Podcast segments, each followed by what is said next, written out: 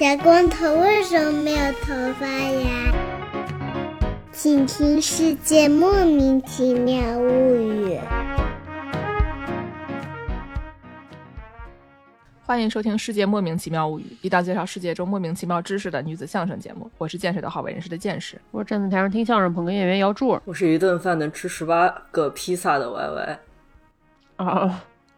我还是最近吃上了披萨，太开心了。我还是最近一直在寻找鲜虾披萨。自从他知道我家楼下有一个韩国披萨店之后，他吃不上，他就疯狂在寻找。就海鲜披萨是一个亚洲人的东西。就是正常的什么多米诺或者是必胜客，国外的必胜客是没有海鲜披萨这种东西的。好 好的，我不爱吃。哦，我以为健身露出了就是你们国外不行的表情。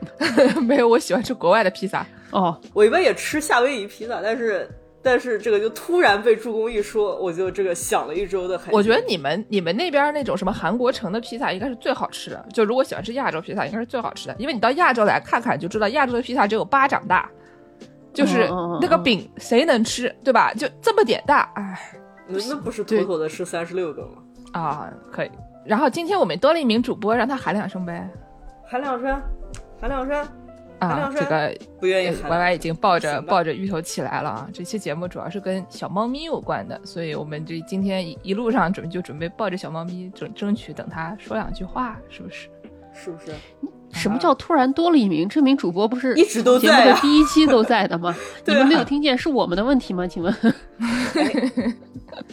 要多从自己身上找原因啊！你们 这些听户们，对不对？是是是是是。那我们今天这个节目具体是说啥呢？哎，嗯，首先呢，我们感谢霍尼韦尔猫用净化器赞助本期节目，也感谢日光派对播客联盟促成本期合作。啊，就是主要是什么问题呢？啊，对吧？我们。之前做过一期养狗的节目，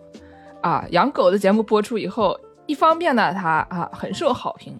另外一方面，我本台也收到了大量来自猫党的投诉，说你们怎么就光养狗不养猫，对吧？你们不是最早的成员就是一名小猫咪吗？就是，然后就坚决要求节目在对待猫狗的态度上啊平等一致。所以说呢，本期节目就是我们还是给大家带来一期。养猫的科普节目不是，我觉得首先这个标题就比较值得斟酌，就是跟猫相处过的朋友们都知道吧？就一般情况下，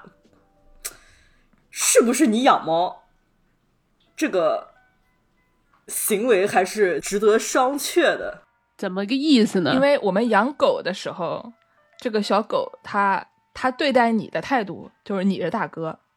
但是你养猫的时候，猫对待你的态度就是。你呀，谁啊？虽然是你出钱买的粮，虽然是你出钱买的东西，虽然是你出钱买的这个霍尼韦尔净化器，但是，但你不是爸爸，是谁是谁的主人？你可不是爸爸。对对对对对，你可以是他的妈妈，但他是你的爸爸。这个奇怪的家庭关系。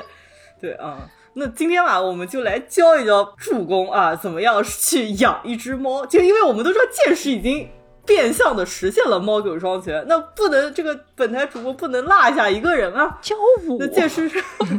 震惊。我们先介绍一下设定吧，就是以免就有的朋友们没怎么听过节目，我们介绍一下我们三个人现在的设定啊。就是我们完事呢有一只这个小猫咪叫做芋头，芋头多大啦？八岁了。芋头是一名这个成年了啊，年纪比较大的小猫咪了，中年小猫咪了。对对对。然后呢，芋头大概是是那种就是长毛猫。不是中长毛的一只，就是美国田园猫，啊，反正很聪明，非常性格特别特别好。然后据说它什么都吃。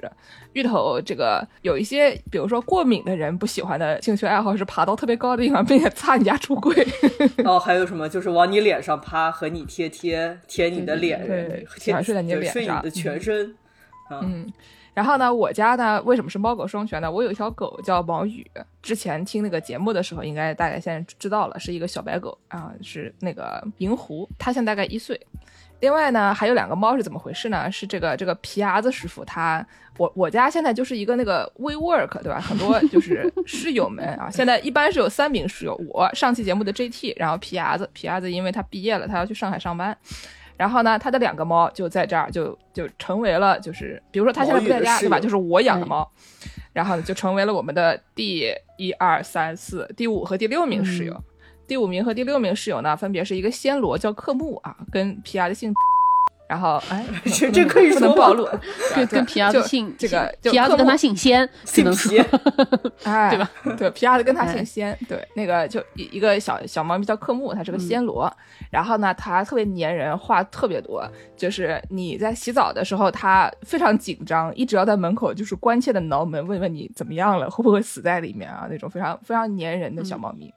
然后呢，它很抖 M，等会儿我给大家介绍一下为什么，就是等会儿介绍这个猫狗家庭的时候，还有一个呢叫那个徐佩峰，是一个、呃是个英短，就蓝白英短，它姓徐，然后呢佩是三点水的那个充沛的丰沛雨水丰沛的那个两个字，徐徐沛丰对。然后为什么呢？据说是他的就是他妈的主人捡到他妈的时候是一个下着大雨的夜晚，就是依萍依萍去找他爹要钱的那种天气，所以就是跟前主人跟他妈的主人姓徐，然后叫徐沛丰。然后这个小猫咪呢是一个那种大脸蓝白，然后有一个龅牙，看起来特别像黑社会老大，但是他性格极好，就是特别温温柔，你随便搓他，他就是根本就不想鸟你。黑社会大哥的温柔啊，对，就是感觉你知道，他给人的感觉就像是那种医院里面被别人打脑震荡 失忆了以后的黑社会大俗哥称。极道主夫啊！突然在你家佩佩掏出一包什么什么小苏打粉，开始搓起了镜子，不要太惊讶。差不多吧，就是一个玉木宏的概念。然后我们助攻呢还有一个小狗，呃，我们助攻的小狗呢叫蒸饭，是一个这个比毛羽的体型再小一点点，然后是个卷毛不掉毛，这个狗不掉毛特别好。然后据说这个小狗呢，它现在这个性格是像个 退休老太，喜欢坐在沙发上看电视，要喝水都懒得下去的小狗、嗯他啊。那个走路特别慢，然后它是黑白的嘛，总体来说是黑白的。然后走在路上被邻居说：“哎呀，你们家这个老臭鼬养的真好。” 想说你讲礼貌吗？对，邻里之间的满满争斗气。嗯，对，这个大概是我们大家的这个家庭成员分布啊。所以说呢，这个我还是现在就很希望助攻也养一个狗，成为这个猫狗双全人士。养一个猫，养一个猫，养只猫，养啊，养一个猫啊，啊，成为猫狗双全人士。哎，就给助攻送一些关怀。送一些临终关怀是吗？给我送一个猫，然后我就死了，就是一种临终关怀。哎。哦，我先说一下，就是我可能一会儿会嘲讽这件事情，一直在嘲讽我，还是推荐我养猫，并不是因为我不喜欢猫，而是我这个人对猫过敏到就是皮肤会肿起来，或者是喉咙会肿起来，就是那种正经的，不仅是打喷嚏的那种过敏，就是挺厉害的那种过敏。所以说，你看这张脸这么可爱，这个镜头里看一看就开始要打喷嚏了，这个程度的过敏。所以说，嗯，我记得有一次比较关于著名，呃，助助助敏，助攻 助攻过敏的事例最好笑的是有一次助攻来我家，就是坐在我的电脑面前都能感受到芋头的毛在那边飞，哇，小猫咪踩着键盘走了，然后然后在本期的文稿上面留下了一些奇怪的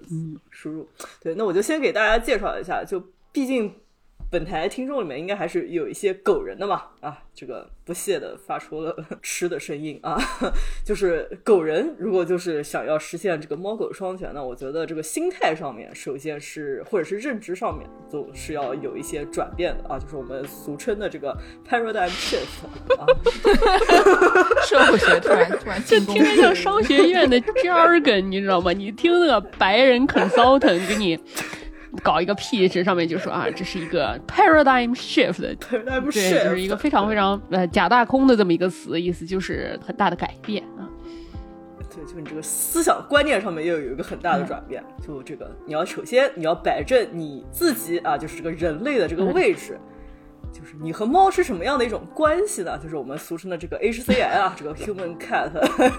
人猫互动啊，哦，给大家介绍一下，我们完事研究的是 HCI Human Computer Relationship 啊，但是但是他声称他都研究是 Human Cat 看，Relationship，对对，就是人猫交互。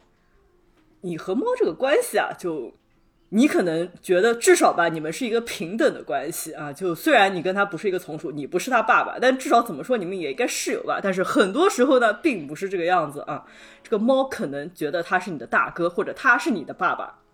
啊。就是我们要先认识到这一点，这就是。不是你想当人家的爸爸就能当人家的爸爸的，这个猫是觉得他们他们是你的大哥或者他们是你的爸爸，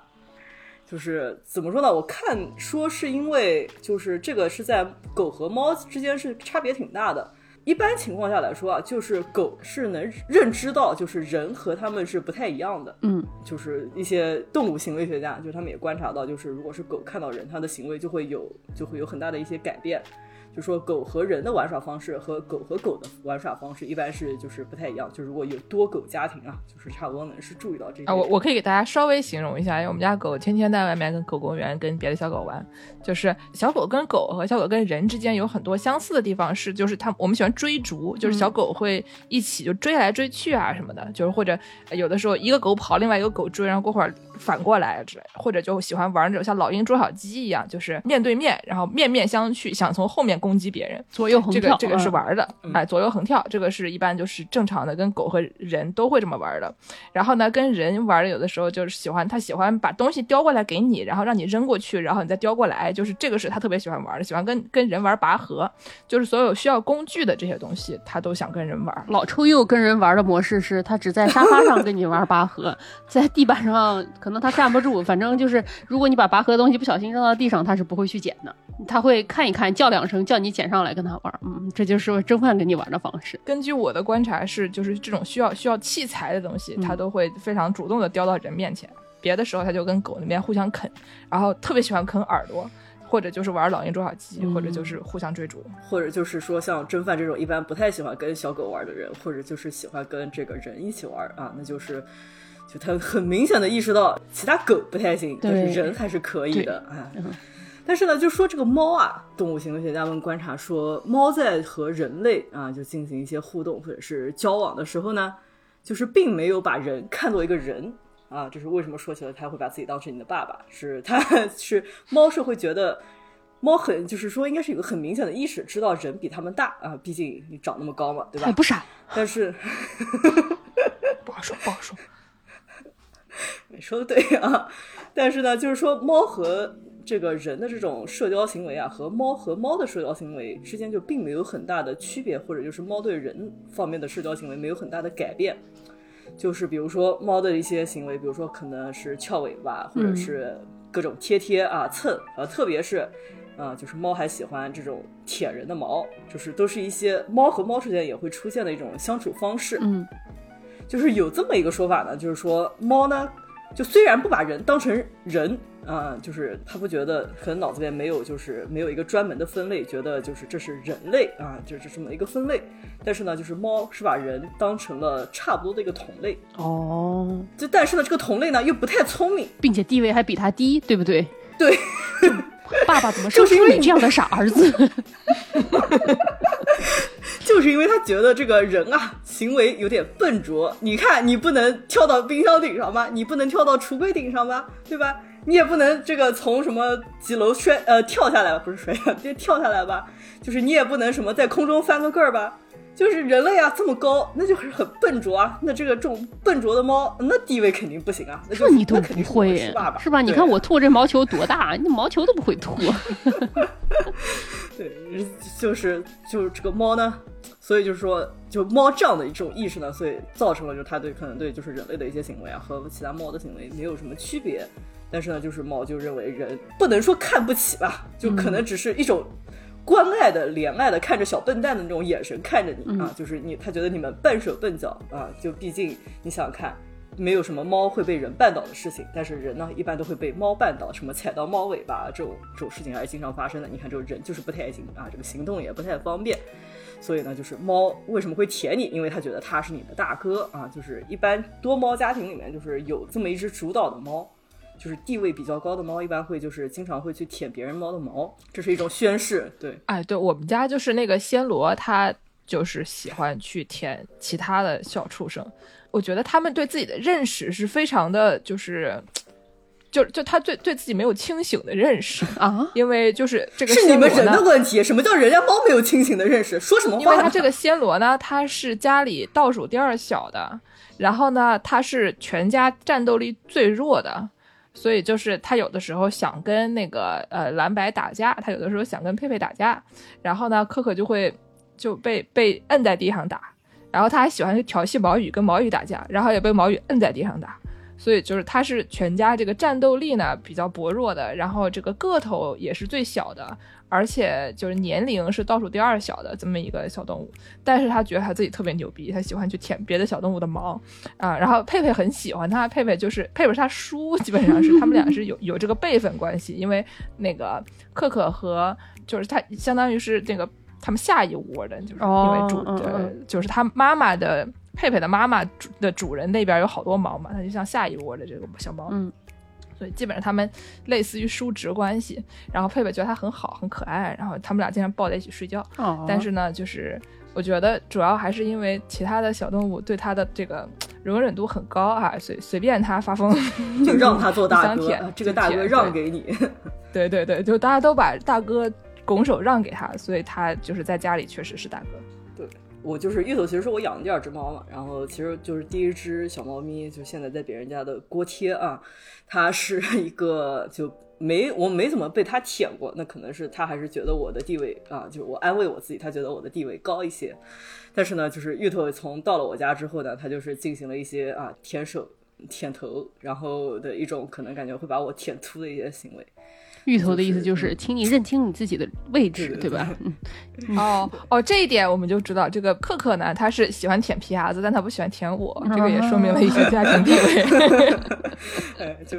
如果就家里已经有小猫咪的，可以通过这个日常行为来推导一下家里的这个关系，然后绘制一张家里关系图谱啊，就像那个什么京都企鹅馆的一些行为啊，跟跟我们分享，在评论区跟我们分享。那就是猫舔这个行为呢，就是可能就是它觉得自己地位高啊，还有呢，就是一般因为猫的猫对猫的行为或者是猫对人的行为，一般是从它的妈妈那边学的嘛。嗯，对对对，就是舔小猫咪啊，或者是舔人，是因为猫妈妈也喜欢舔它们，就是啊给它们梳梳毛啊，或者是什么之类的。然后就是还有话，可能是就人家在心里认可了你啊，就是我收了你当小弟啊，那就要舔舔你啊，就是一些感受一下自家小猫咪的一些关爱。嗯，就刚才剑师说啊，就是家里这两只猫还能抱在一起睡觉，就是这感觉是一种还是挺融洽的一种家庭关系吧。就对啊多好就，不需要不太需要什么居委会的介入啊。这个还行。呃，其不需要居委会大妈的调停和不需要上一些奇呃奇奇怪怪的这种啊、这种家庭关系节目，那就是呢，就猫啊，就是大家想想，就是想想什么同类的一些动物，就比如说什么老虎、狮子啊、就是一般情况下呢，就这种等级关系还是比较严格的，或者是整个的，就是每个头头啊，每个大哥他占的这个范围还是挺大的。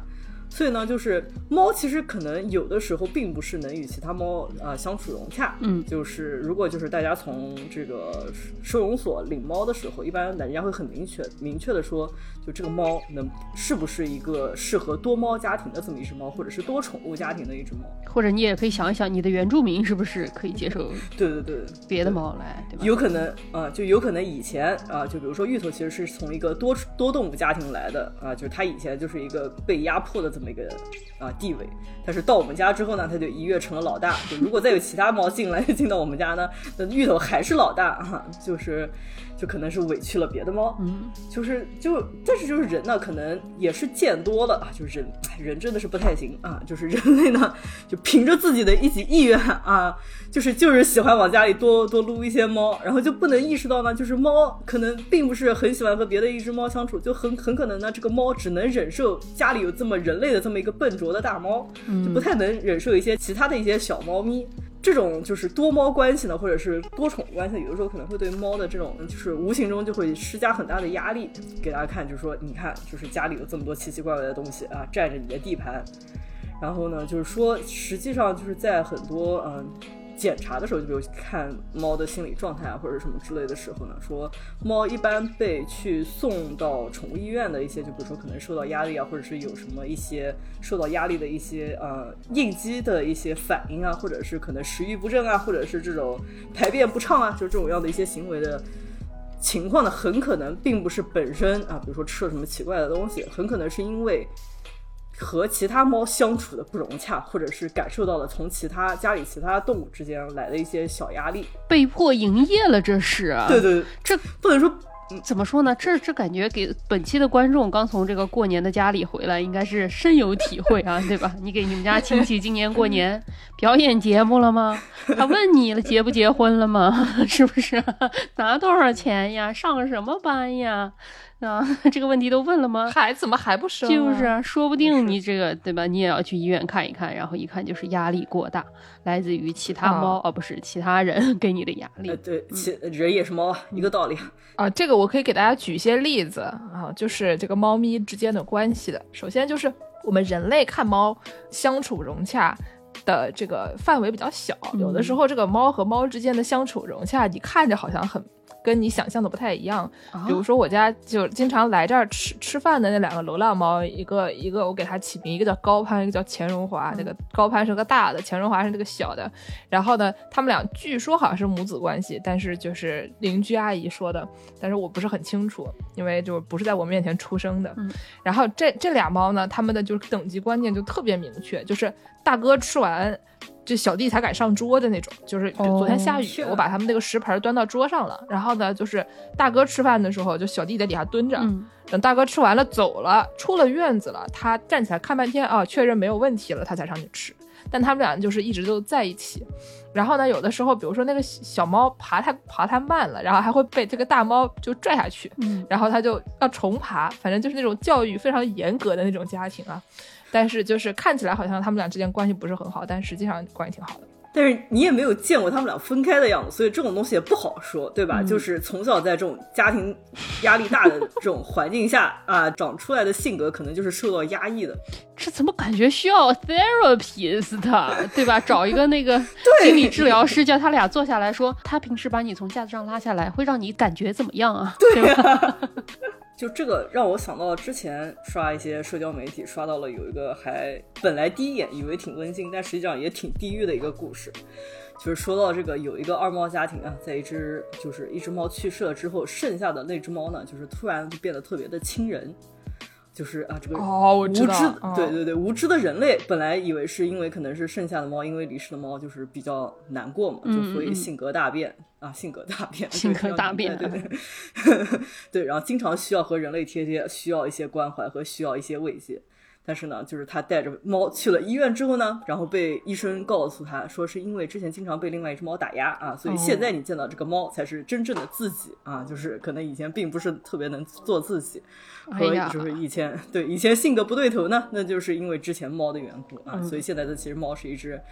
现在就剩下的猫可能是比较开心的这么一个状态，所以经常需要贴贴。哎呀啊，，就是嗯温馨的故事后面有一丝丝地狱的气息啊。功德减一，对对对，就所以就是大家这个养猫，就是如果想养多只猫的时候呢，就是问一下家里猫的一些意见啊，就是问问他们咋，就是你咋们能不能接受。咱咱没养过，咱不知道，咱咱也不敢问，咱也不敢说，我就悄悄悄悄问一句，咋咋问啊？就这个，我觉得可能是需要，就是个人啊，需要做一些准备，阅读一些书籍，告诉你这猫是怎么样的一种性格，和一些和这个人和猫之间应该怎么样的一些交流。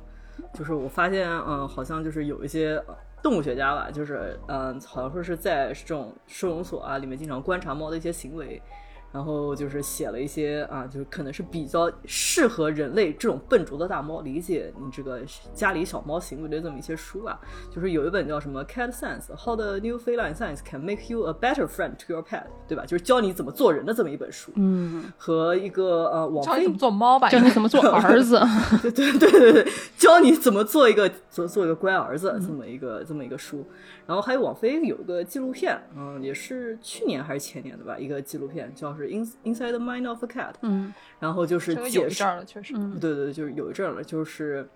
就是怎么说呢？就是里面有一些东西吧，我不是特别信。就是从这个科学的严谨角度来说，我觉得他这个我也没看到他，我也没看到他论文，就是我也不是很信他的这个一些结果。但是呢，比如呢？就他说，就是做就做了一些，比如说什么，就是有些大逆不道的人啊，就是还是想训练一下自己的猫，然后他们在训练猫的时候呢，就是喜欢用一些呃食物进行一些奖励的这么一种行为吧，就是这种 positive reinforcement 的这种样的一种情况。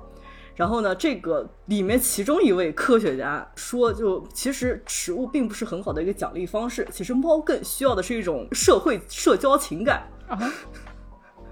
就是说，你可能给他吃的不如就是拍拍他的头啊，挠挠他的挠挠他的下巴，不如这种可能更 rewarding 嘛，就不如这种可能给的奖励性大。就怎么说呢？我承认可能有这种个体差异，但是就是你这个结论说的有点，就感觉上去不太对。就是我肯定知道芋头肯定更想吃，肯定不会希望我只要摸摸它的下巴的。就是啊，就对，就是我不知道它这个样本和不知道它的这种严谨性，所以有些东西也不能信啊。还有说什么，嗯，就是猫可能能在自己的。自己家的大猫主人之间啊，不能说主人，就是养自己的人之间和别的一些其他的人类大猫之间选啊，人家可能会猫可能会优先选它的人类主人大猫，就这种事情，我觉得也是不会发生在芋头身上的。虽然就是芋头可能是个个例吧，但就是芋头是一个人尽可夫的小猫咪。怎么就是怎么说话呢？怎么说话呢？就就是你刚才说这个怎么问他的时候，我想说上淘宝五十块钱找一个宠物通灵师。就我觉得宠物通灵师说不定还有点用，就至少比之前有一阵子特别火，有一种就是哦，呃猫语什么猫的那种翻译翻译 app，吧？对吧？那个东西是真的不行。就是为什么这么说呢？呃，也是啊，我们毕竟是一档科学节目嘛，对吧？嗯就我我也是一个研究人猫交互的这么一个人啊，那我们就在该说科学知识点的时候，给大家上一些科学硬知识。就是说，这个猫咪的这种交流方式啊，其实是一种多模式化的一种交流方式。嗯就是你不能只靠声音啊，你还要通过观察它的一些这种肢体行为和一些可能是面部表情来结合起来理解啊，他要说什么和他的这种语境和语义，从中间来揣摩他真正要表达的意思。所以呢，就是说说回来，这个猫猫咪很多翻译 app，它只是是开了一个麦克风，就是把你这个录下来的音频，然后给你提出了一个简单的意思。嗯就这种东西呢，简单粗暴的可能能翻译正确百分之三十到四十吧。但就是比如说，可能啊、就是像芋头啊，它只会一些软萌的小叫声啊，就是这个特别感觉上去每时每刻都是在跟你撒娇的这么一种声音，那你就不太能分别它什么时候是要吃啊，什么时候是要喝水，什么时候是可能是觉得你吃了东西不带它，或什么时候是开始埋怨你，你回家了以后呃没有给它带吃的。啊，就这种四种四种不太一样的情况，就是只靠声音分辨是不太够的。嗯嗯，对，如果就是后面有机会呢，我强迫一下小芋头给大家叫几声啊。就是现在现在这个这个猫已经在旁边睡觉了，所以呢，就是这种很多时候你要去可能是结合猫的，比如说耳朵啊，就是猫的耳朵是往前翻，或者是竖起来飞机耳，或者是啊可能是耷拉下来啊，就这种不同的时候，或者是耳朵转一转啊，就是。或者是呃眼睛啊，或者是尾巴的一些动作，然后或者一些肢体的一些形态，去这个理解它的这个叫声的具体含义。嗯嗯，然后这个说就比较好笑的一个事情是，以不屑的语气说出这个事情，就是很多狗人觉得猫不聪明，因为猫不太能理解人的声音和说话。啊，就是哎一些一些狗人吧，一些狗人需要需要经过一些生活的教育和这个思想的改造。你不知道，you never know，也许人家养的是边牧呢，对不对？毕竟狗是狗，边牧是边牧，不好说啊。嗯就是这个大部分猫呢，其实是能知道你在喊它的名字的。然后呢，但是人家是大哥，他喊你喊他，他应不应你是另外一回事。不是，那你咋知道他知道呢？我发现就是芋头的话呢，其实是会你喊它的时候，它耳朵会转一下，嗯，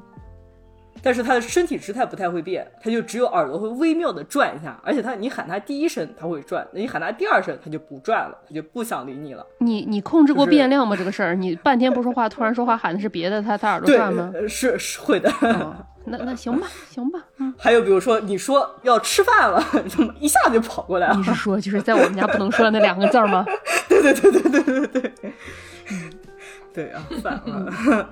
他能，你喊他就喊芋头的时候呢，就是啊，就虽然我这个可能也不是个严谨的一些科学归纳和总结行为啊，但就是大家就听一听，不是，但你说所有猫都不知道，那只要有一只知道，那就说明还是可以知道的，对吧啊，？这个 逻辑很严谨啊比。如说，比如说我们家的暹罗是暹罗是话很多，然后是在这个小猫咪里面，理论上是交流能力比较强的一种小猫咪。然后就是皮牙子是喊它，它有大概有，反正是有一定几率他是会过来的，嗯但是一般你喊他，他都会应一下。然后就有的时候会过来，有的时候他心情不好他不理你，但是基本上就是能明确的感觉到他不仅能听，然后他还能 react，他还能做出反应的。嗯嗯啊、然后佩佩呢，就是不是很清楚，因为他太懒了，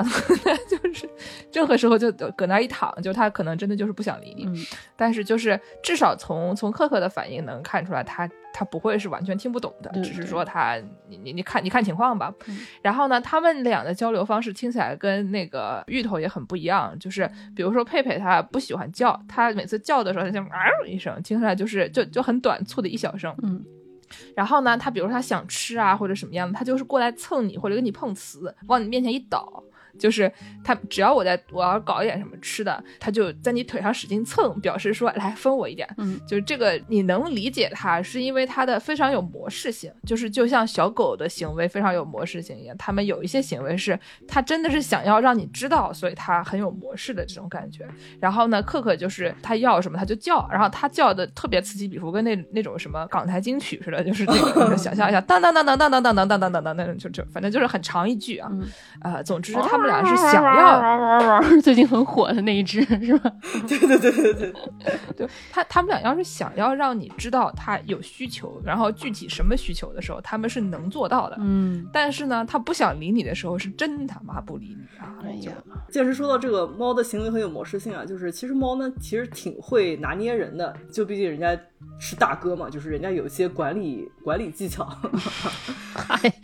哈佛商学院出来的这是，对对对对对，人手一个 MBA，对吧？就是他们知道什么样的行为、什么样的这种交流方式对什么样的人有效。哦，就是如果啊、你可能是就是家里除了猫以外，可能还有几个其他人类的话呢，就是你发现啊、有一些人类可能更容易被猫拿捏。就比如说啊，就是猫什么凌晨四点一叫啊，有一些人就是会抖 M 的，就是起床给猫喂些食物啊，那就是猫就会持续的 拿捏这个人。哎，我就不说是谁了，对吧？对，就是如果你发现就是猫对你的态度和对其他人类的态度不太一样呢，那你就是要反省一下你自己啊，就是想是不是自己特别容易被 PUA，或者是特别 容易被拿捏啊。就是呢，也是也是就是猫会训练你啊，按照它的喜好啊来培训你，所以就大家反思一下自己的行为啊，就是如果发现有什么不太对劲的时候呢，想想自己有没有被 gaslight 啊，对吧？大哥真可怕。煤气灯还会煤气灯你呢。是，哎呀，不过就是我听了这么多养猫的这个细节，觉得好像确实也挺可爱的。很多小猫它也有自己的性格，但是我就是真的养不成，对吧？我这对猫过敏，我不是从小就过敏，小时候还在家里跟门口流浪猫玩过什么的，然后就是突然就从某一天开始，我看到说有可能是你基因里面注定你从多少岁开始可能就会突然开始过敏。多少岁以后不适合养猫？对对对啊，我就因为有生命是是。是真的，前两天那个就是呃，可可和佩佩的他们的爹和妈的主人、嗯突然跟皮亚的发了一个短信说，我对猫过敏了。对，就是你以前不过敏，突然就过敏了。就这个人，他家里有很多很多的猫，他养了很多很多年的猫，嗯就是人称说什么泛杭州区域暹罗总代理。这个人他突然对猫过哎敏了，呀，就你想象一下，这这是什么晴天霹雳？对啊，然后而且我一开始对猫过敏，突然过敏的这种情况就是打喷嚏嘛，就是有猫在的地方就会打喷嚏，也是去朋友家跟猫玩儿，然后结果发现突然开始打很多喷嚏，连打五十个，就是不说五十个有点夸张，真的是能实实在在打到连打十五个喷嚏这个样子。然后，嗯，从这个之后就慢慢就发展发展到更严重，是上次帮我爱我爱师去搬家的时候，嗯，就是我我帮他搬的有那个纸箱子吧，纸箱子有时候你在皮肤上划不会划出一道白色的那种痕嘛，也没出血，就是白色一道痕，然后突然那道痕它就肿起来了，就是过敏到这个程度，然后吸到鼻子里什么的，就是整个喉咙也会肿起来，然后就只能吃一些过敏药什么的。最近几年发展到不知道对什么东西特别特别过敏，然后半夜三点突然醒过来打十五个喷嚏，把蒸饭吵醒，这样蒸饭表示嗯还还好蒸饭不掉毛，真的。嗯，然后我就去看医生了，然后这个医生。哎呀，加拿大的医疗速度，大家知道，这个医生说他要给我转到这个过敏专科去看，现在过了三个礼拜了，还没转 才三个礼拜，我以为你要说三个月呢。不是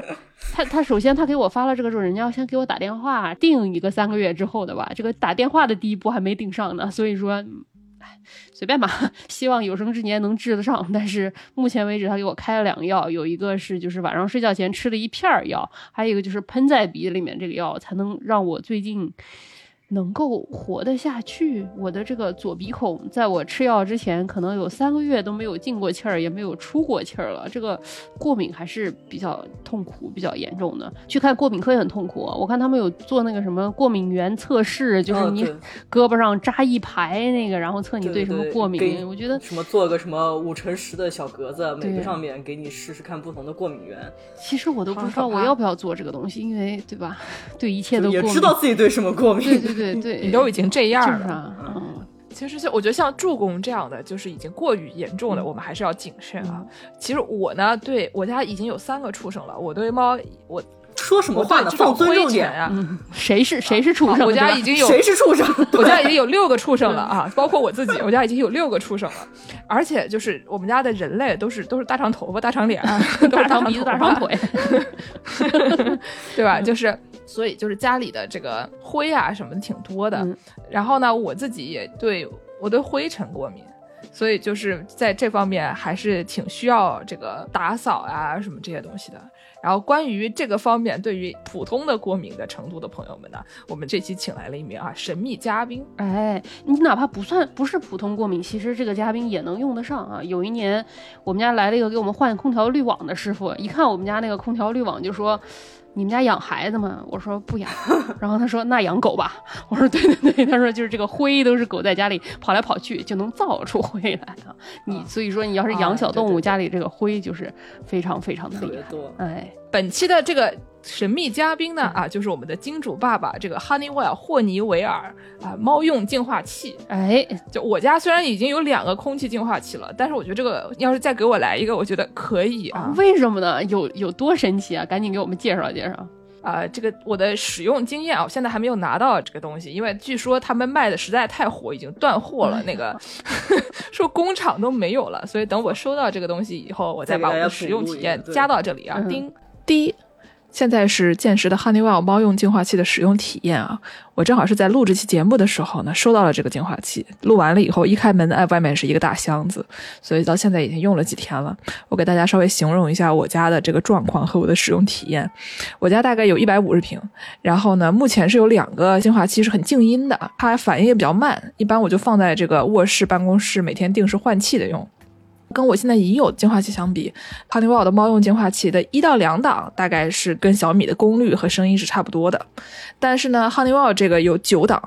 所以说大家可以想象一下它的效果啊，就是别人的一到两档，它能开到九档，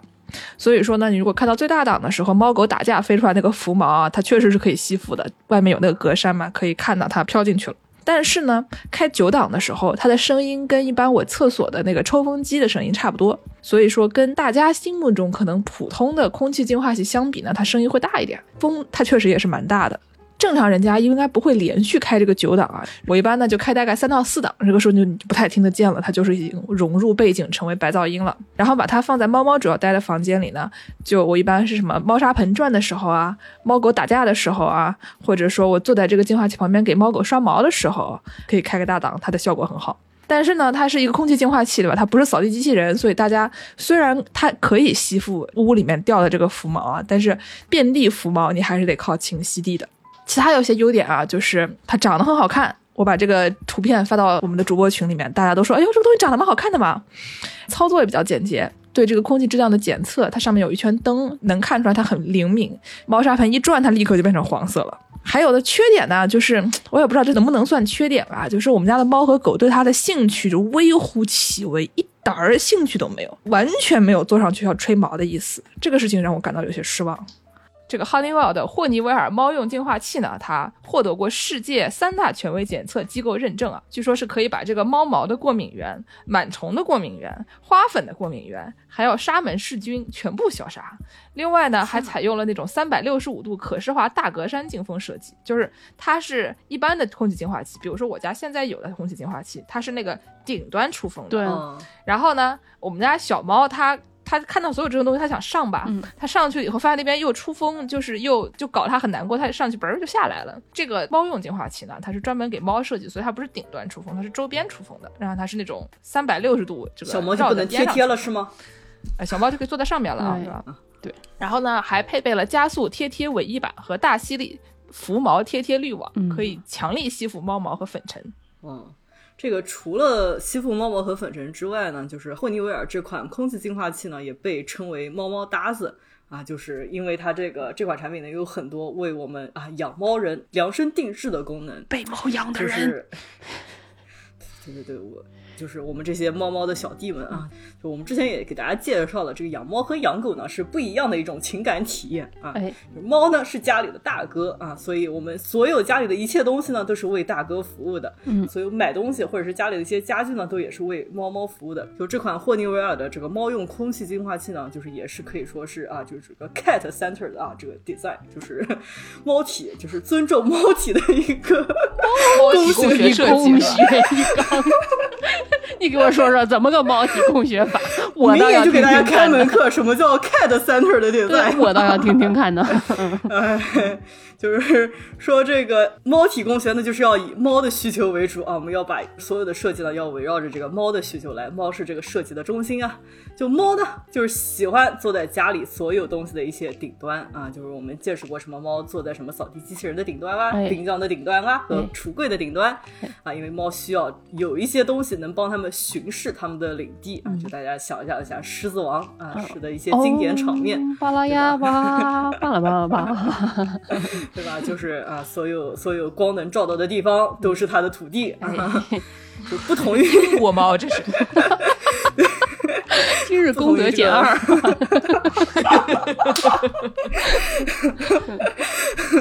就这个不同于一般的一些就是顶端进风的这个空气净化器。刚才剑师也介绍了，就这款霍尼韦尔的净化器呢，在顶端设计了一个专门的凹形的一个顶盖啊，就是不仅是能给猫蹲着，还能蹲着更舒服。就是一个给猫提供了这个舒适的一个巡视王座，我看这个图，就是它上面像一个小蘑菇，上面盖了一个盖儿一样，就是相当于在上面给它提供了一个座位儿、屁股垫儿。哎，对啊，王座加这个，人我们都说有这个冰封王座，对吧？那这个家里的，好可怕哦，好可怕！这最终 BOSS 就坐在上面，对吧？啊，这个猫呢，我们也知道，就是猫对一切都充满了好奇嘛，就是啊，家有一些名场面，我到时候可以给大家分享一下芋芋头的一些名场面。嗯，啊，就是很喜欢去扒拉一些家里的东西，啊、就比如说什么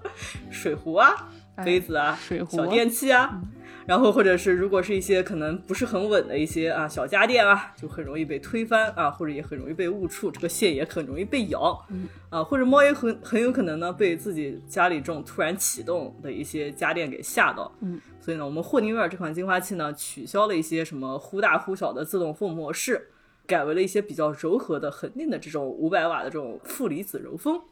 防止这个猫被突然吓到或者产生什么应激的一些啊行为。但是呢，同时呢，它这个负离子啊还可以起到一个美容美发的作用啊。适合你们长毛吗？过不过分也适合我们长毛人了。负离子的吹风机吹完是挺好，你可以和自己家的猫一起享受一下这么一个功能，就是啊。嗯而且为了防止这个猫啊，就是大哥啊误触这个家电啊，还设计了一些什么侧面物理按键和铜锁的双重保障。然后它在这个底部呢，也加上了一些啊橡胶的脚垫，就更不太容易被推翻。嗯啊，那就可能是需要很多只猫或者是一只啊老虎啊这种样的大猫才能推翻。啊，就是哪怕这个大哥今天就是想跟他摔跤，就是想把他给推翻掉。啊，那它还有一个什么青岛的自动断电功能，哎呦就是能给自己家的大哥一些安全保障啊。哎，而且呢，就它还有个比较好的一个功能，就是像啊芋头啊，我们家这位大哥 特别的喜欢一些啊，就是塑胶的一些或者是一些线的一些啊，就是长条的一些东西啊，就喜欢啃咬，就是喜欢咬电源线呗。哎呀，呀，这不是大哥的问题，是个线长成了他一副想被咬的样子啊！但是我们这个霍尼韦尔的这个猫用净化器呢，采用了特制化猫猫防咬电源线哎，啊，就是它这个低电压的这个电源线呢，就是咬断也不怕，就是不怕会把这个啊猫给对大哥造成一些什么生命威胁。对吧？我们以前就家用电器好多都是浩尼瓦，嗯然后但是呢，这个霍尼韦尔的猫用净化器它是专门就是针对中国市场开发的，它是针为就是专业研发了适合中国人的空气净化器啊。哎，那在京东和这个天猫平台都有啊，你只要搜索这个霍尼韦尔猫用净化器，就可以找到这款产品。我们也会在节目的 show notes 和公众号放出具体的产品信息和购买链接。各位猫主子们和有过敏困扰的朋友们啊，走过路过不要错过，一定要买啊！空气净化器还是很重要的，就是家里如果你有猫，尤其是有多只的话，就是这个东西就不能没有，对吧？你像我一样天天打扫啊，我我每天都洗地，然后我这些这个布料的面经常就是隔两天刮一次，然后我们家的猫和狗都是非常常梳的，但是就是即使这样，你要是没有空气净化器的话，还是就是容容易过敏，就不行。半夜四点打着喷嚏醒来，你见过凌晨四点的多伦多吗？见的比科比还多。勾 老师说了，科比现在更看不到了啊！今日功德减三。嗯，那我们接下来介绍介绍这个跟养猫相关的知识吧，哎对吧？刚才我们讲了，说你不能上来就买一个空气净化器，首先你有了猫以后，你你得有一些最基础的东西，对吧？不是只有净化器就可以养上猫的，除了净化器是一定要买的，还有什么要买呢？对，就给大哥买了一个王座之后呢，你还要买一些什么呃，帮助大哥衣食住行的一些东西啊，管大哥的这个吃喝拉撒睡和玩儿。嗯，啊，那就我们先从吃喝开始说吧，给大家快速的过一遍啊，就是吃呢，呃，也是一些可能狗人熟悉的一些东西吧，就是一些啊猫粮啊，就也是分这种湿粮和干粮，嗯，然后吃呢，就是还要给。一般情况下，你就还要给这个吃的东西呢准备一个专用的这种盆儿或者是碗啊，就是食盆儿，然后还要有一个专门可能是装水的这个碗。就说到这个食盆的材质啊，嗯，可能一些刚养猫的小伙伴不是特别注意吧，但是这个材质还挺有讲究的。呃，猫会有一个常见的这么一个状况，就是黑下巴，就是下巴上面会有一些结块。呃，这种情况呢，一般是因为细菌感染。哎呀，呃，如果是家里用的是那种呃塑料盆儿，嗯。嗯，而且就可能塑料不太好，而且自己又不经常喜欢清洗，啊，就可能懒嘛，对吧？就不是这种每天洗一次，或者是吃完饭就洗一次的话，就是猫其实挺容易黑下巴的。嗯，就这种情况下呢，其实推荐大家用一些瓷的材质或者一些不锈钢的材质，就是细菌比较少的这种情况，哎，就这样能帮助抵御黑下巴。然后有一些专门可以减少细菌的一些棉片啊，就是大家也可以买回来给自己猫擦一擦。就如果家里猫有黑下巴的话。有这个说到还有一个吃和喝呢，就是主食有了啊，就是一些小零食啊，就是一些常见的什么呃 treats 啊啊，就是猫的一种小零食或者是猫条啊，就是也可以家里常备一些，毕竟这个要丰富家里大哥的一些啊，就是食物摄取嘛。然后还要有一些可能是比较 recreational 的一种 use usage 的一种啊食物，就是 娱乐性的 娱乐性的一种食物啊，就是猫薄荷。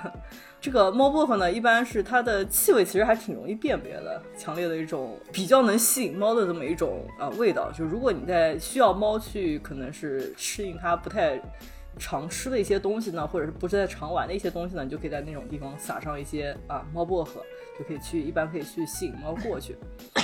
嗯，哦，这个吃喝方面我还可以再再补充介绍一下。如果你们家已经有了狗啊，还想养一个猫的话，这个东西就是所有的猫零食都可以成为狗的 treats。所有的猫粮这件事情对于狗来说就已经是它的这个奢侈品了，因为猫粮的里面的那个肉的呃大部分都是蛋白质，都是肉嘛，所以就是狗爱吃，特别爱吃。所以你们家如果又有狗粮又有猫粮，一定要分开喂。然后呢，那个猫粮最好放在狗碰不到的地方啊，以免就是全被狗炫光了。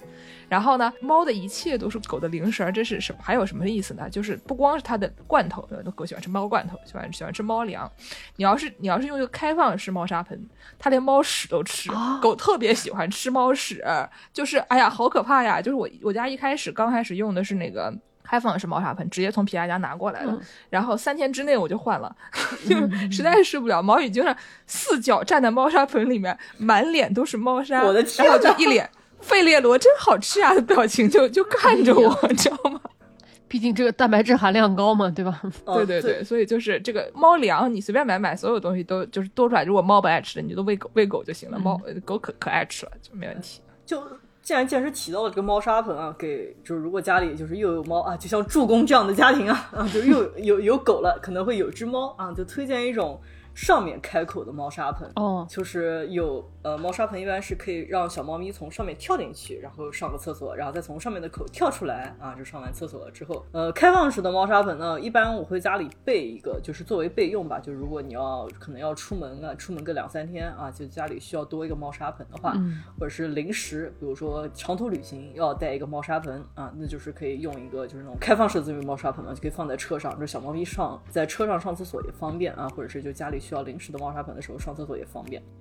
我问一句啊，说这么多猫砂盆，猫砂呢？猫什么是猫砂啊？到底什么是猫砂？我听说过有很多很神奇的，就我我以前有养猫的朋友跟我说养买了什么豆腐猫砂，还有什么绿茶味儿的什么猫砂，对对对到底是个啥？就是猫砂，它怎么说是一个给它上厕所，就是可以让它啊，一般是吸尿，或者是可以猫可以刨着刨着把自己的屎埋进去的这么一个物质。比如说我家那个院子里的猫，它们就有的时候会在，如果我那个呃盆儿里面没有种东西，我外面有很大的种植盆，如果那个盆儿里面没有种东西，冬天了，它有的时候会在那里面上厕所，然后就给我埋一堆 猫屎在里面，就感觉来年我那里面作物应该会长得很好，但是就是。只要是这种软的，然后它站在里面，然后可以翻翻完了以后给它盖上的这样的一个东西，它都是可以上厕所的。嗯，什么有我看到有什么带小猫咪去鸣沙山这种地方的啊，就是硕大的一个猫砂盆，乐坏了小猫咪。不是今日功德减四，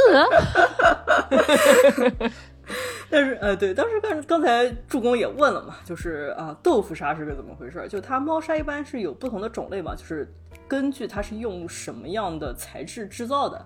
呃，一般有很多不同的种类，就是比较常见的是粘土，就呃 clay，嗯，嗯我我也不知道具体准确的中文是怎么怎么说的。它这种一般的好处是它的可能是吸附力强，而且它本身会重一些嘛，就不太容易在猫出屎盆的时候被带出来。嗯就是它结块的能力一般也会比较好。嗯，然后除此之外呢，还有一些什么呃，可能是植物，就比如说什么草，或者是啊、什么玉米，嗯，或者是什么松树，啊，就是这种不同的这种材质做成的这种猫砂。然后根据材质做成的猫砂呢，它那个。可能颗粒状也不太一样，有的就是比较长，跟粘土差不多那种小颗粒，也有那种长条形的，就是豆腐猫砂或者是纸猫砂，或者是那种呃松树做的猫砂，一般是那种长条形的，像 pallet，嗯嗯嗯对嗯，像那种木屑儿一样圆柱长，对对对。嗯嗯、还有用纸做的，也是就是偏颗粒型的那种比较多。嗯呃，这个的话，大家注意一点，就是基本上所有猫对粘土类的猫砂是不太排斥的，但是有的一些猫，我知道有些猫就是，如果你换了猫砂的种类，猫就不上厕所了啊，你家里哎呀全是厕所了，这个呃这个行为啊要谨慎啊，所以就他们会一般换猫砂的时候呢，可能是先会适应一下，就是保留一部分。原来的猫砂，然后混着来再加一点对对对，加一点新的猫砂，看猫能不能适应。如果能适应了再换，嗯啊，就是一些小技巧啊。就芋头的话，就是啊，就是一只很好的小猫咪啊。我们家啊，真的是，我觉得芋头是世界上最好的小猫咪。你看它乐的，除了从台子上往下推水壶以外，还会咬还电线咬线啊！我没事，这个电线就是给给猫咬的。你这个电线，对吧？你长成这样，猫不咬，你这是猫的问反题。反思一下自己的这问题。这一点我，我对我需要再再给大家推荐一个这个这个猫狗家庭的一个好处，就是这个我们家狗是会做风纪委员的。我们家狗就是看到猫，比如说它在那个站在一个非常高的地方，还要往上探抓一个那种会飞的小虫子，这个时候就是那个桌子不是很稳，它有点整个桌子在晃嘛，然后小狗就跑过去，然后 然后就喊它下来。然后呢，有一次就是好有好几次，就是佩佩跑到我桌上，然后开始咬电线，嗯觉得挺好吃的，对吧？现在充电，然后开始吃，而且它咬咬的就牙都出血了，我靠，我就不晓得这孩子怎么想，然后赶紧给他给他刷牙，然后那个小狗一看它上桌咬线，就上桌没事儿，只要它开始咬线，小狗就跑过去，我还是动心不动心？突然反向安利，没有啊，我就我还是说我桌上没有线，对吧？对对我已经反思过，我已经反思过我自己了，都是我的问题。对对，都是我的问题。嗯还还有一点，作为风纪委员有用的是，就是那个我们家比较大，然后呢，就是有的时候小猫会钻到一个房间的床底下就就进去了，然后呢，我没注意把门关上了以后，就就给它关里了。嗯然后这个时候，如比如说我出门了，它就是关在里面时间长了，不是有点危险吗？嗯那个就是小狗发现小猫被关在哪个屋里了，然后呢，就是它就可能也没有挠门，就是也没有什么声音。过一阵子，小狗就会非非常关切的过去看一看，然后开始嗡嗡嗡嗡嗡，哎呀 要把小小猫放出来。就反正它对于这个家里的这些乱七八糟的情况的观察非常仔细。然后呢，有的时候我没注意，我被什么东西就是注意力影响到别的地方去了，然后小狗会去帮我帮我观察，我觉得还挺有意思的。这就能看出来狗觉得你是老大，对，然后给你帮忙就。是猫不知道你谁。对，刚才健师也提到了这个刷牙这个事情啊，嗯，哦对对对很多猫，哎，就是家里有猫的，家里有猫大哥的这么家庭啊，可能不太注意刷牙这个事情，然后就是导致了可能猫人到中年，猫到中年以后呢，需要拔牙或者是需要进行一些可能深度洗牙的一些行为，这可贵了，就如果没有保险的话，真的是太贵了，就可能抵我要要抵我半个月房租了，就所以呢。为了预防起见啊，推荐大家就是经常，特别是家里猫吃干粮的这种家庭啊，就是给自己家的猫啊，就是进行一些刷牙的行为，就是选一些，就是网上也有一些教程嘛，就是教你说，如果是需要给自己家猫适应刷牙啊，需要有哪些步骤，可能就是先用一些啊。什么纱布蘸着牙膏给猫适应一下这种行为，就是你用东西去碰触它的牙齿这种行为，嗯。然后慢慢的上一些什么啊，就是宠物牙刷，或者是干脆就是用纱布就解决了，就反正因为，呃，它清洁牙齿不是借助这个刷的这么一个动作，其实是是借助就是你把牙膏放到它的牙齿上面，然后它会自己把它舔开来，哦，所以就是其实只要有东西能去接触它的牙齿了之后吧，就基本上猫猫就能自己解决了。嗯，就刷牙其实挺重要的，就因为洗牙是真的贵，而且很多时候洗牙还需要就是全麻，然后可能就大家有些了解的话，也听说过一些悲惨故事啊，就给小猫咪做全麻的一些悲惨故事。就除此之外呢，就是除了可能牙膏，还要在家里可能备一些啊，这个化毛膏啊，就是我们家里有猫的小伙伴们特挺熟悉的这么一个声音，就是大半夜啊，哦，重要的是呕的一声，这立刻从床上爬了起来。我，狗也是也是，对，我家从来没有，我家从来没有这事儿，就是我他们俩从来没吐过毛，我觉得他们不怎么舔。但就是这个是个好事。呃，一般来说，就是猫如果可能吃东西比较急啊，或者是吃了一些异物，就更容易吐嘛。但是它一般是可能就是吃进去的毛，毕竟人家经常舔嘛，然后吃进去的毛就不太容易消化，然后就会把毛一次性的全呕出来。嗯就是这个情况下呢，就可能要介入什么化毛膏啊，或者是猫草啊，就小麦草，就是帮助猫去更好的去处理啊，就是吃吃进去的毛这么一个东西。嗯那芋头呢，这个小垃圾，哎，就是它吐是因为它吃东西急，他才说全世界最好的小猫猫，现在就是小垃圾。喜欢的时候叫人家什么小宝贝，不喜欢人家的时候叫人家牛夫人。啊，我真的是，主要是我现在床上这个就是床的尾端还有芋头吐东西的痕迹，我真的是哎，这个这个小垃圾上周吧，就是连续三顿都是吃完就吐，哎就不知道为什么，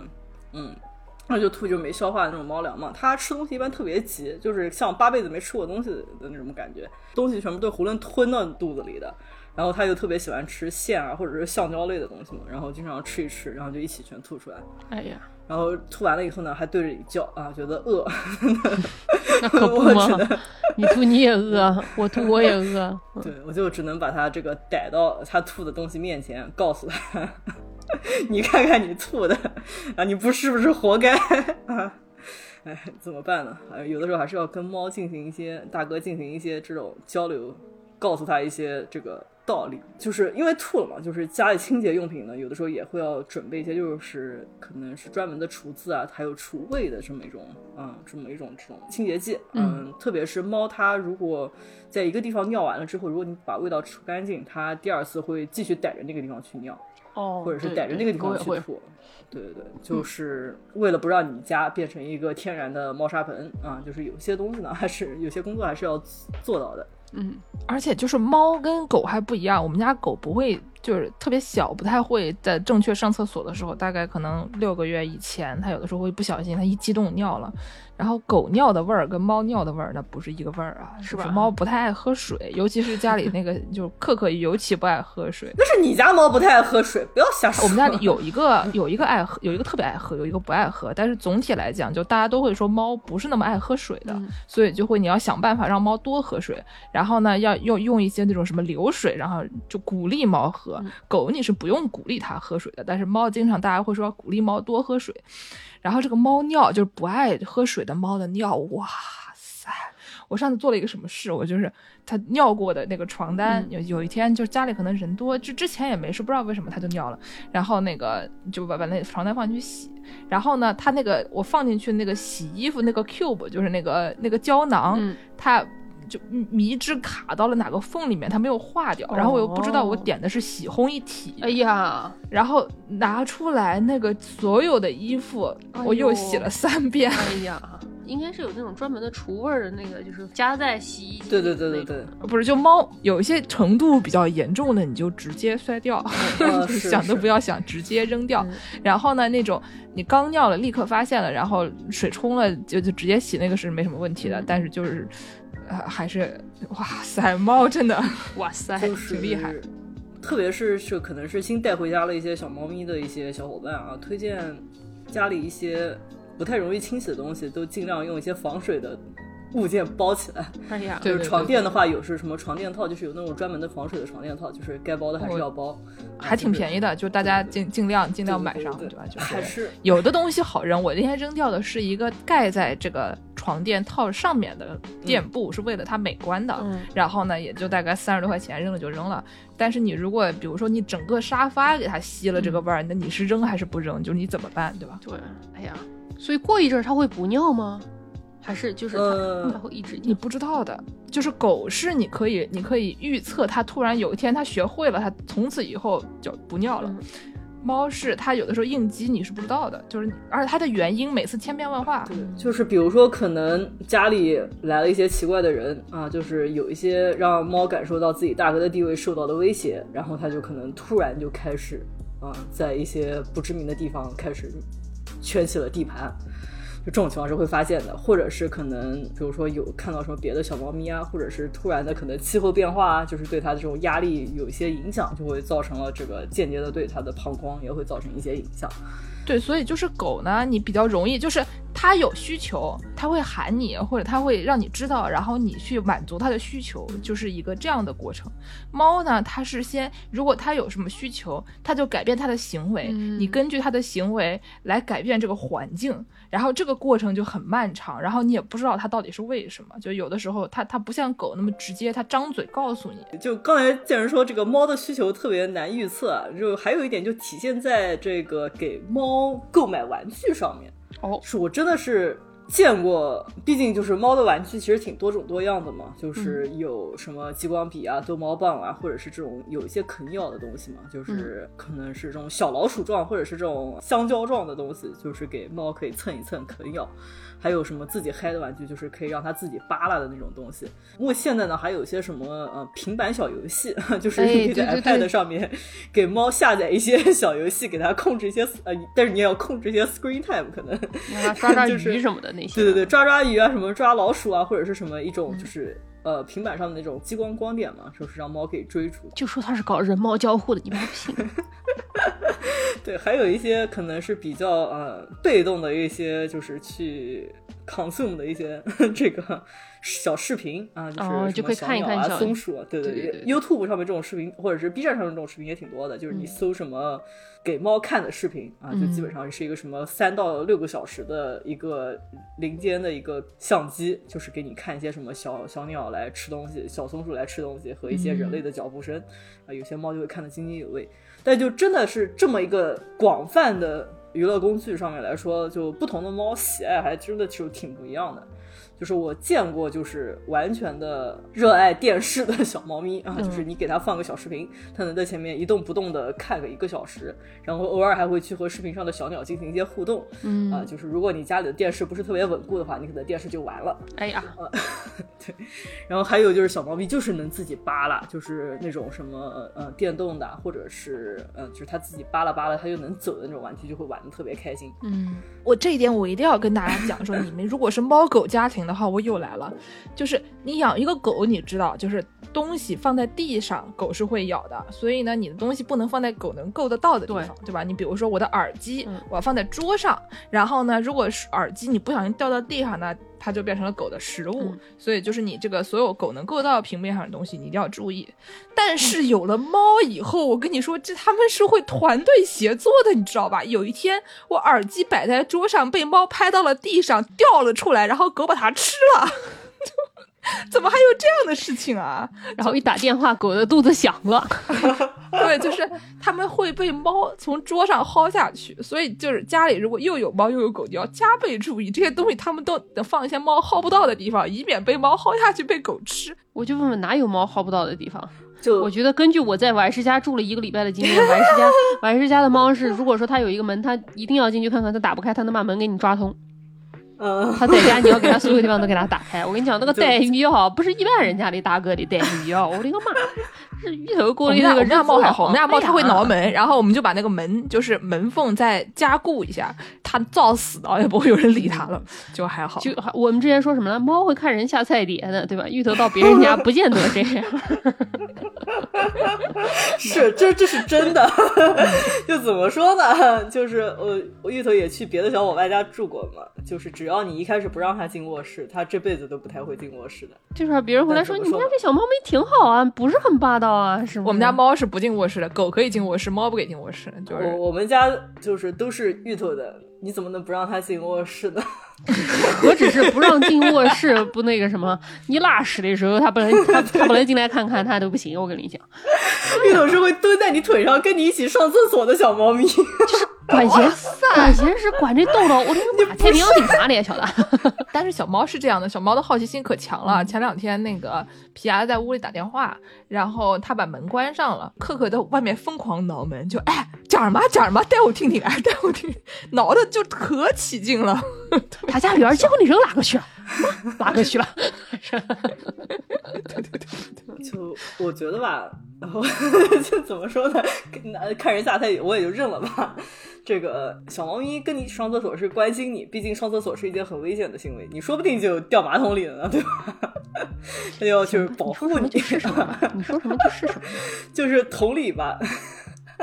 还有这个进卧室啊，嗯，就是芋头是会睡在你脚边，或者是睡在你脸上的，或者是睡在你头上的这么一只小猫咪。嗯啊，这个你睡觉的时候也很危险啊，所以就是它要帮助你这个在睡眠中守护你。这个就要说到，嗯，可能大家养猫的时候觉得需要给猫买一个什么猫窝，或者是就是它能睡觉这么一个东西吧。哎，但是基本上我认识的养猫人买了猫窝，没有一个猫是真的会去睡的。是吧？嗯，我家是会的，我们家这个猫它特别喜欢麦当劳那个猫窝和一个我之前朋友送的一个那种薯条窝，它本来是给狗的，然后呢狗长大了，那个薯条窝放不下了，然后就就淘汰给了猫，猫在里面不要太开心，整个黄色的窝被它弄成了灰色，家里多有一些这样的东西，就是。他们总有朝一日还是会去的。你如果只有一个这样的东西的话，可能他没什么太大兴趣。但是我家有很多这样的这样的地方，就有我家有一个柜子，然后这柜子里面它都是那种大开口的方盒子，然后皮牙子给它里面全全部都钉上了那种呃像很很硬的那种地毯可以抓的，所以他们就没事就在里面挠。然后这几个都是他们的猫窝，所以他们就会轮流睡，还挺喜欢的。挺好。就不能说就是试了一种，呃，你可以就是多试几种，但就是让猫决定嘛，毕竟它是大哥嘛，嗯，就是以大哥的需求为中心嘛，对吧？嗯对，那这个我们需要准备的一些物理的东西也说的差不多了吧？哎，怎么样，助攻学到了吗？就学学学学学学学学到了，就是行行行吧，吓得那个 都结巴了我。下个月就把芋头送到你家。不是，我们家又有刀，对吧？又有钻子，又有锤头，你给我来点痛快的不好吗？是不是？何必呢？我们现在就是一个问题啊，我们狗人就是不太理解的一点，就是养猫你图什么？哎，对吧？养一个狗，它就跟因为它是那种跟人比较像的，就它比较容易跟你交流的一个，跟你互动，是不是？而且狗的这种就很粘人嘛，然后你每天都陪它玩儿，就是如果你有这个需求，你想要一个狗天天陪你玩儿，你养一个狗。但是猫呢，你又不用陪它玩儿，然后呢，它对你也没什么需求。我们狗人就有点不理解，说你养个猫图什么？要不这个这个歪师给我们介绍一下，哦，你养猫有什么用？我来给大家介绍一些小猫咪的偏门使用技巧。哦，好，好，就大家都知道吧，就是本台，呃，我们呃有几位主播还是需要有一些经常的这种发论文的一些工作上的需求吧。嗯，这个养了猫呢，你可以邀请它作为你的这个 co-author，就是作为你的这个论文合作人。啊，这个在我们的学术史上，毕竟发论文的也没几个正常人嘛。啊，就是就是有一只著名的猫叫这个 FDC Willard，哦。然后就是叫呃 F 威拉德，啊、是他是啊、这个生卒年是一九六八年到一九八二年啊、嗯是一个名叫这个 Chester 的这一只暹罗猫的笔名啊，就是和那个嗯。可可是一个品种。还还是笔名，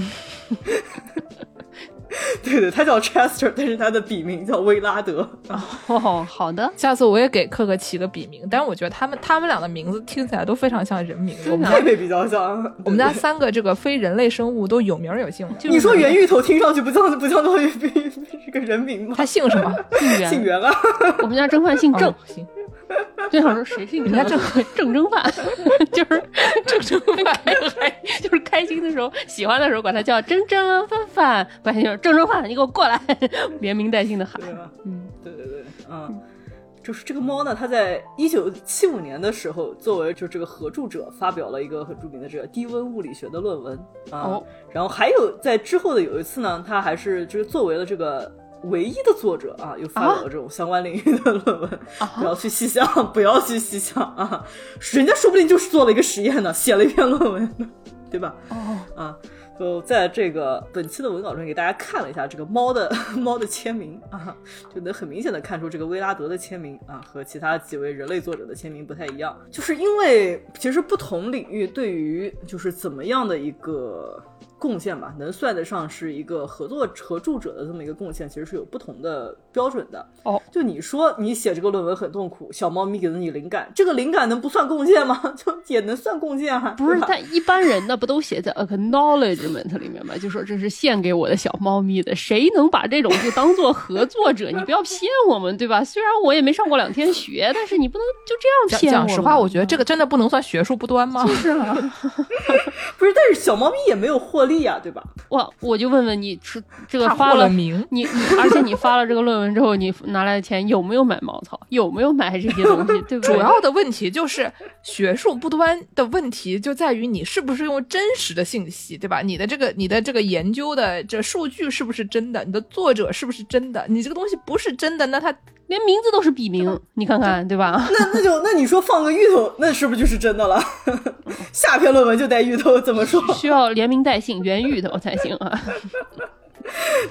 哦，对，其实就因为有的时候，比如说像我们这个人猫交互领域啊，嗯、有的时候可能你的这个被试，因为它也参与到了你这个整个系统设计的这么一个过程当中嘛。就比如说你可能是给小猫咪设计了什么系统、啊，你说小猫咪有没有参与到这个设计过程？这个设计过程能不能算作你这个呃你这个论文的贡献之一啊？如果能算的话，为什么小猫咪不能当合著者呢？就是这套逻辑其实没有毛病啊。行吧，你说什么就是什么吧。啊，毕竟我也不是当儿子的。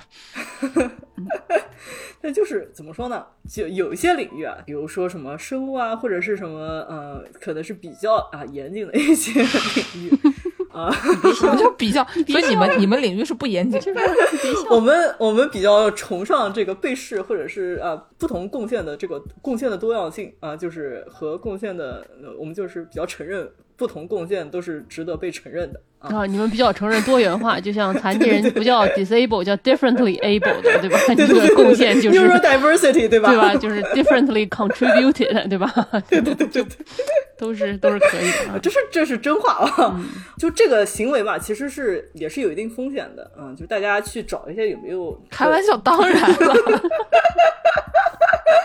大 大家看一下，就是本专业就是有没有类似的先例啊，或者是有没有一些可能不太好的一些例子，然后再去决定到底要不要把、对对对，被把自己的啊推把自己家的推荐大家还是尽量写在 acknowledgement 里面，写在这个致谢里面，就 是不要不要把猫名字直接挂上作者，你要不挂通通讯作者，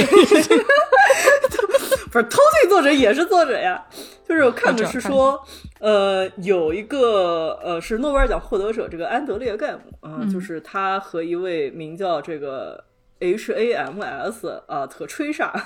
就是这个 H A 汉 M 姆 S 斯特大姐，吹傻，就是他的这个 仓鼠。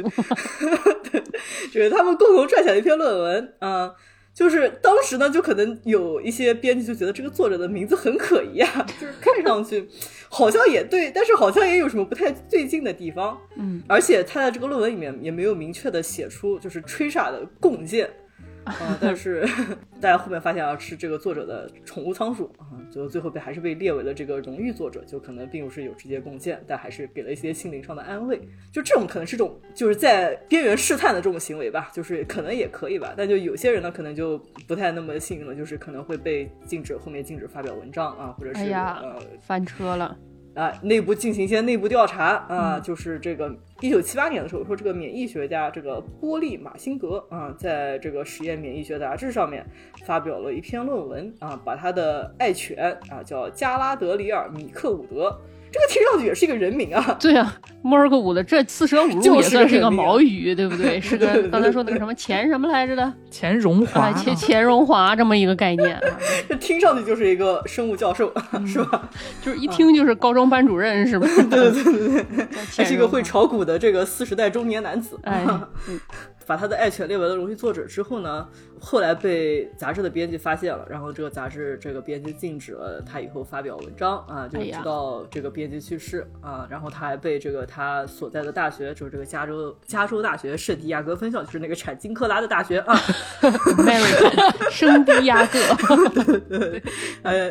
还就是做了一些什么内部调查啊。比较幸运的是呢，就是马辛格就是确实证明了他的狗为他的研究做出了贡献啊，就没有一些欺诈行为。嗯、但是呢，理论上，嗯、有一些人呢，哎，有一些可能家里没没狗也没猫的人啊，也没仓鼠的人，就觉得这种方法是不道德的。嗯嗯，就是因为觉得，就是从逻辑上来说啊，宠物或者是已故亲属不可能对科学出版物做出真正可识别的贡献。我觉得是这些人狭隘了，就对吧？都是很可识别的，是不是？对对对对对，我们还是鼓励，就是虽然可能这能发到论文上面不能把自己家的一些猫猫狗狗放上去啊，就是但是呢，你们在 acknowledgement 上面还是可以放一放的，啊、就至少在 acknowledgement 上放一放，嗯啊，就说到这个著名的猫，我就是就是不知道。两位主播有没有听过？我之前才知道有这么一个归类，就是什么物理学几大神兽，啊，神兽可还行什么啥？就是物理学有几大神兽，嗯芝诺的乌龟、拉普拉斯兽啊、麦克斯韦尔妖，还有就是我们比较著名的这个薛定谔的猫啊、嗯就是他们就分别对应了一些嗯关于不同几个定律之之间的这些讨论啊，或者是一些历史上的一些具体的一些这种知识，或者是一些辩证的想法。就是这个薛定谔的猫还需要解释吗？就薛定谔的猫是一个什么样的一个？就是把猫放在盒子里，你不打开的时候，它既不是活的，也不是死。你把它给打开了，这一瞬间就能决定它是活是死。对，就是他讲的是就是量子力学，大家学量子、本科的时候学量子力学，一般都会学到薛定谔的猫这么一个讲法。我学量子力学吧，我我学了，对不起。就本科的时候，Y Y 就遇事不决过，所以只好量子力学，没办法。我给大家读一下这个维基百科的这个具体的实验的设计好了，就是说它这是一个薛定谔提出的思想实验，他没有真的进行这个实验啊。然后呢，这个实验它主要是为了阐释这个这个什么观测呃、量子力学哥本哈根诠释对于这个宏观物体会产生的问题。总之就是跟那个就是传统力学常识之间的矛盾。然后他这个例子具体是怎么设计的呢？他说把一个猫，一个装有那个氰化氢 HCN 啊，反正就是那种会会让猫去世的杏仁气味的那个东西，把这个装有氰化氢气体的玻璃烧瓶和镭二二五物质放进封闭的盒子里面。然后呢，当这个盒子里的监控器侦测到衰变的粒子的时候，就会打破这个烧瓶，因为把这个烧瓶打破了以后，这个这个总之它猫就会死，对吧？然后呢，根据这个量子力学里面的哥本哈根诠释，在实验进行一段时间以后，猫会处于又活又死的叠加态。但是呢，如果这个实验者观察这个盒子内部，他会观察到一个活猫和一个死猫，而不是同时处于活状态和死状态的猫。嗯，这个事实就引起一个谜题：说量子叠加到底是在什么时候终止，并且坍缩成两种可能中间的一种状态？这个哥本哈根诠释 是啥呀？哥本哈根诠释是，就是说，咱咱别解释，咱咱能让学物理的解释吗？哈哈哈哈哈我现在也不学物理啊。对我我理解的薛定谔的这个就是这个 thought experiment 的这个思想实验讲的其实是，呃，就是你如果进行了一个观测行为，就是你的观测行为会影响你的决定了你的观测结果，嗯，就是对于在这个量子力学的这么一个情况，所以就是在你未进行观测的时候，嗯，就是可能是。这个系统假设这个系统中间是有几种不同的状态的叠加的，所以就是主要是说的是这么一个关系。什么关系？没懂。关系就是观测就会导致这个东西下定论，你不观测这个东西它就是它的塌。缩嘛，就是塌缩成一种状态，就是指你观观测行为就是进行了一个介入了以后，就是对就你观测就会塌缩对，不观测就不会塌缩对，。就是叠加状态就在那个时哦候终止的嘛。就是如果你要去描述这个系统，你不能根据你的这个两种状态的一种来进行一个决定，就是你要看它这个不同不同状态的叠加，然后去理解这个系统。大家没想到吧？龙年第一期节目，你以为是一个给你水水养猫的节目，最后是不是学到了哥本哈根诠释？你敢信？这个节目的走向永远你都搞不清楚啊！哦，不，这个我我也大家大家不要信啊，不是就就具体的还是看看翻翻翻大学课本吧。就毕竟我现在学的是人猫交互啊，这个物理嘛早就忘得光光。不知道他在说什么，我们都我学文科的，我们都这我们都是胡扯，胡扯的。我学设计的，我知道个屁！呃，就主要是想提出的疑问就是，毕竟猫嘛是一个大家很多家庭里面都有的大哥啊，哎就是 所以呢，很多人的重点就并不是在这个量子力学上面，嗯，而是在这个薛定谔到底是不是讨厌猫，所以要把猫。就是他干嘛要把这个放在里面，让一个让这个氰化物放在里面把猫毒死啊？干嘛呀？对吧？是就，这种很明显是要受到呃这个动物保护组织谴责的这么一种行为，而且你说那么多动物啊，就常见的这种实验动物小白鼠，为什么不是小白鼠呢？为什么不是薛定谔的哎，为什么不是老鼠？为什么就可以，猫就不可以？为什么不？是薛定谔的狗呢？你这是叫什么猫类中中心主义？我也觉得，你不如把薛定谔本人放进去也可以。对啊，薛定谔就应该有一点我们相声演员的自嘲精神，把自己放进去就没有。薛定谔的薛定谔啊，这听上去是不是就谜团重重？主要是当时法律规定不许套娃，所以说就没让。当就当当时这个动物保护组织应该也没有那么活跃，不然的话就分分钟我觉得就是要被声讨的这么一种行为。嗯，那这个就提出了一个问题吧，就是薛定谔养过猫吗？薛定谔是不是真的讨厌猫？他是不是和猫有什么不愉快的历史经历，对啊，他养过吗？导致了他要做这么受谴责的这么一项啊行为啊？其实现在还被很多人传颂。呃，怎么说就没有具体的历史记载，就是说薛定谔到底养不养猫，就可能薛定谔的花边小故事也不是特别多吧，然后。呃，也没有很多人真的去在乎，就是可能物理物理学家都是狗人多啊，就这个不太好说，就是但是就是有人从这个薛定谔好像是唯一的一个自传吧，就是里面曾经的一些生活故事里面推导了一些理论。第一个说的是薛定谔好像本人是并不养猫的，但是他养过一条狗，哦是个狗人，哎，就是他的这个自传里面有这么一段描述啊，可能是在描述他看理论的时候，说这个即使噪音也有它的特色啊，就是可以从中间推断出发生了什么，甚至我的狗也熟悉打开某个铁盒子时发出的奇特声音，它偶尔会从里面得到一块饼干啊，就是这个自传里面的一段摘抄。你看他提到了我的狗啊，就这哎三个字，薛定谔老师说的也是三个字啊，我的狗。famous 薛定谔老师就是这么说的。然后，就既然实证了这个是个狗人吧，那你就会在想，那他把猫放在了这么一个可能会有死亡危险的这么一个思想实验中，那他是不是跟猫有过节啊？小时候是不是被猫抓过，或者是不是也对猫过敏？薛老师也跟我同病相怜。当时还没用上净化器，对啊，薛老师买不了猫用净化器。哎，真的是嗯呃，所以就在想是不是有这个原因导致他把猫放进盒子里。哦，呃，也也是有依据的啊，我会给大家朗诵一下，嗯说我母亲的一位姨妈也和她的丈夫阿尔弗雷德·科克以及六只安格拉猫住在那里，据说后来养了二十多只。此外，她还养了一只普通的汤姆猫，这只猫经常在夜间历险后伤心的回家，因此它被取名为托马斯·贝克特 啊。但是当时对我来说意义不大，也不太合适。啊，虽然你不知道他在说什么，但是你可以从这个这段文章中读出来啊，他的曾姑妈养了几只猫啊，然后这个猫呢给他留下了深刻的印象，但这个印象似乎不是特别的正面。好，就从这些文字中啊，你就可以推断出，嗯，这个薛定谔八成是不是一个猫人啊？就不知道是出于什么样的原因啊，薛老师不喜欢猫啊，所以做出这种低矮的行为啊。也没有行为啊，思想实验不是真的实验，我还是这句话啊。大家还是想嘛，对吧？我觉得大家自由心证吧，啊，我们证据都摆在这儿了啊，该该审判的就审判，嗯，不是就是该烧死你们猫人就怎么就对吧？就人家就是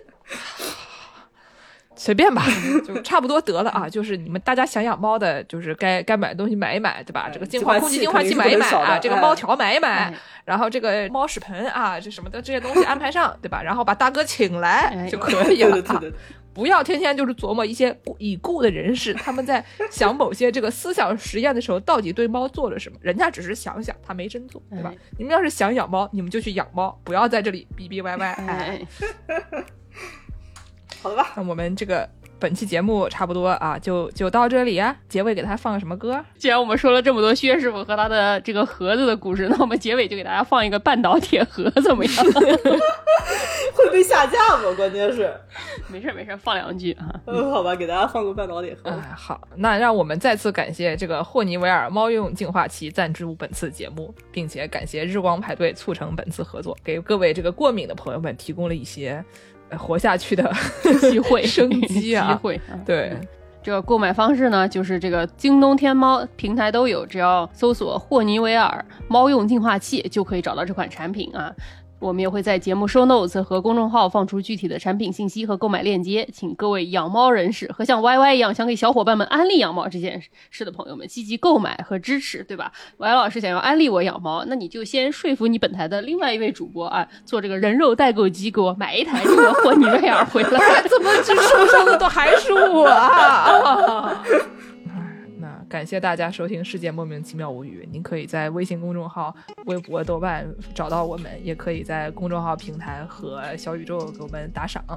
啊、想要加入农广天地粉丝群的朋友们，可以在后台回复加群啊。现在我们有了新的小助手，又可以拉大家进群了。然后想要这个介绍商务的朋友，想要联系我们的朋友，可以在公众号后台找到我们的呃联系方式。嗯然后呢，这个我们节目的各种配图都在公众号里面，不要试图在 show notes 里面找到，我们懒得排。嗯，大概就是这个样子。好谢谢大家，那我们下期再见，祝大家新年快乐！哎，新年快乐！拜拜。呃，小姐，请问一下有没有卖半岛铁盒？有啊，你从前面右转的第二排架子上就有了。哦，好，谢谢。不会。走廊灯关上，书包放，走到房间窗外望，回想刚买的书，一本名叫《半岛铁盒》，放在床边堆好多，第一页、第六页、第七页序，我永远都想不到陪我看这书的你，我要走，不再是，不再有，现在已经看不到。